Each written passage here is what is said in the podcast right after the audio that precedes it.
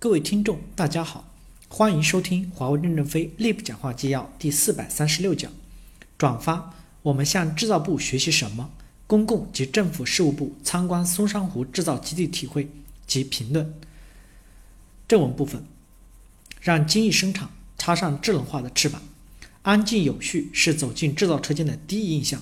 在数字化、可视化、智能化的物联网技术应用下，热火朝天的喧嚣的大生产场景一去不返。取而代之的是机械臂和数字化设备在程序的指令下寂静的精确循环。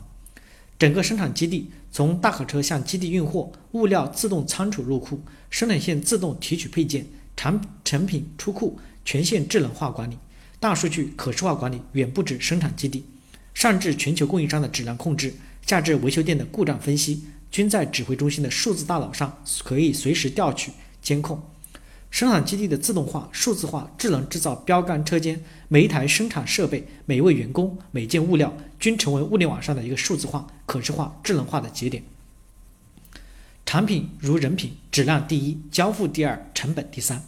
一九九九年，制造部就与德国 FHG 合作厂房布局和自动化设计。二零零二年起，在西门子管理学院的指导下，推行六 Sigma 全面质量管理。二零零六年。请丰田退休董事担任精益生产顾问。二零一二年，又引入杜邦的安全生产先进实践。经过持续的努力，产品直通率达到了百分之九十七点八九。日本领先的精益生产企业水平直通率为百分之九十九。正是在开放的理念下，华为和世界上最好的公司合作，和世界上最优秀的人在一起，从而精炼出最高的质量。质量是企业的生存之本，一流的工具是生产出一流产品的必要元素。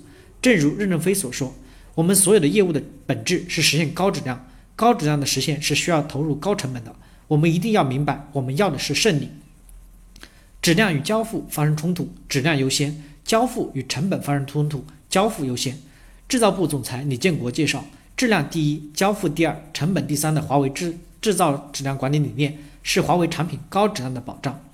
产品如人品，不管时代如何变化。以客户为中心，履行对客户的承诺，始终是质量管理的根基。附件：向制造部学习什么？本文刊发于二零一七年五月十六日。第一部分：大智小行，知行合一，让持续改善成为习惯。管理的不细，就像走在沼泽地；管理的细，就像走在大路上，越走越快。李建国认为，管理的改进首先建立在发现问题、解决问题的基础之上。发现问题就是寻找改善点，找到改善点就可以通过改善为公司增加盈利，所以发现问题就是寻宝。造就精益的活动称之为改善，改善就是今天的工作比昨天做得好，明天的工作比今天做得更好，天天小改进，年年大进步。对于组织和个人来说，持续改善的最高境界就是让改善成为日常习惯。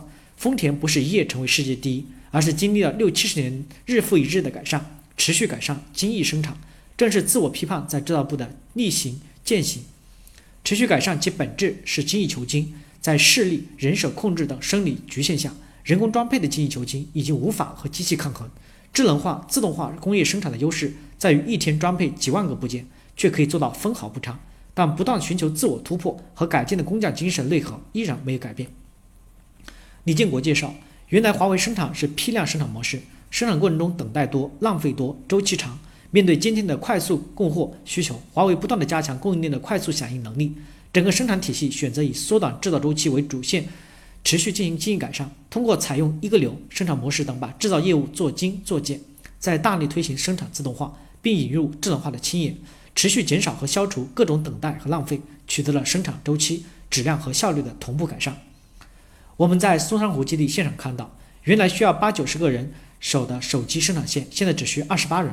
第一台手机产出与第二台手机产出间隔二十八点五秒，偌大的厂房你看不到人堆小车运输物料的场景，这样的例子不胜枚举。每个生产车间都有一面墙的英雄榜，上面贴满因改进而获得奖励的员工照片。在员工的获奖事迹里，我们看到许多诸如节约六千六百秒每线、每班次减少二百次弯腰的表述。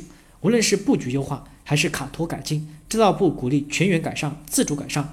充分体现出制造部践行小改进大奖励的理念的执行力。李建国回忆说，日本顾问在无线模块装配环节进行指导时，提出将电批油放在作业台上改为挂起来，每次取放节约一秒。面对我们的不可思议的表情，日本顾问表示，只有真正重视每个哪怕只有一秒的改善点，才可能取得大的收益。丰田正是通过几十万人在同一个平台上，经过几十年一点一滴的持续改善，才最终取得了今天的成就。改善要从大处着眼，从小处着手，实现世界级的制造工艺、制造管理和制造质量，是华为制造人共同的梦想。但他们都从自己做起，从实际工作做起，每一件小事都做好了，也就是做好了大事。任正非在公共关系年会上说：“假大空成不了世界第一，世界第一就是一件件小事积累起来的。”公共关系提升也是一个长期的、持续的过程。我们不能期望做一件大事改变一个营商环境。若要在当地国家改变认知、获得理解、建立信任、减少发展的阻力，需要的正是这几种、这种几年、十几年、几十年的碎片化、润物细无声的过程。大智小行、知行合一、持续改进的工作要求，同样适合公共关系的工作。感谢大家的收听，敬请期待下一讲内容。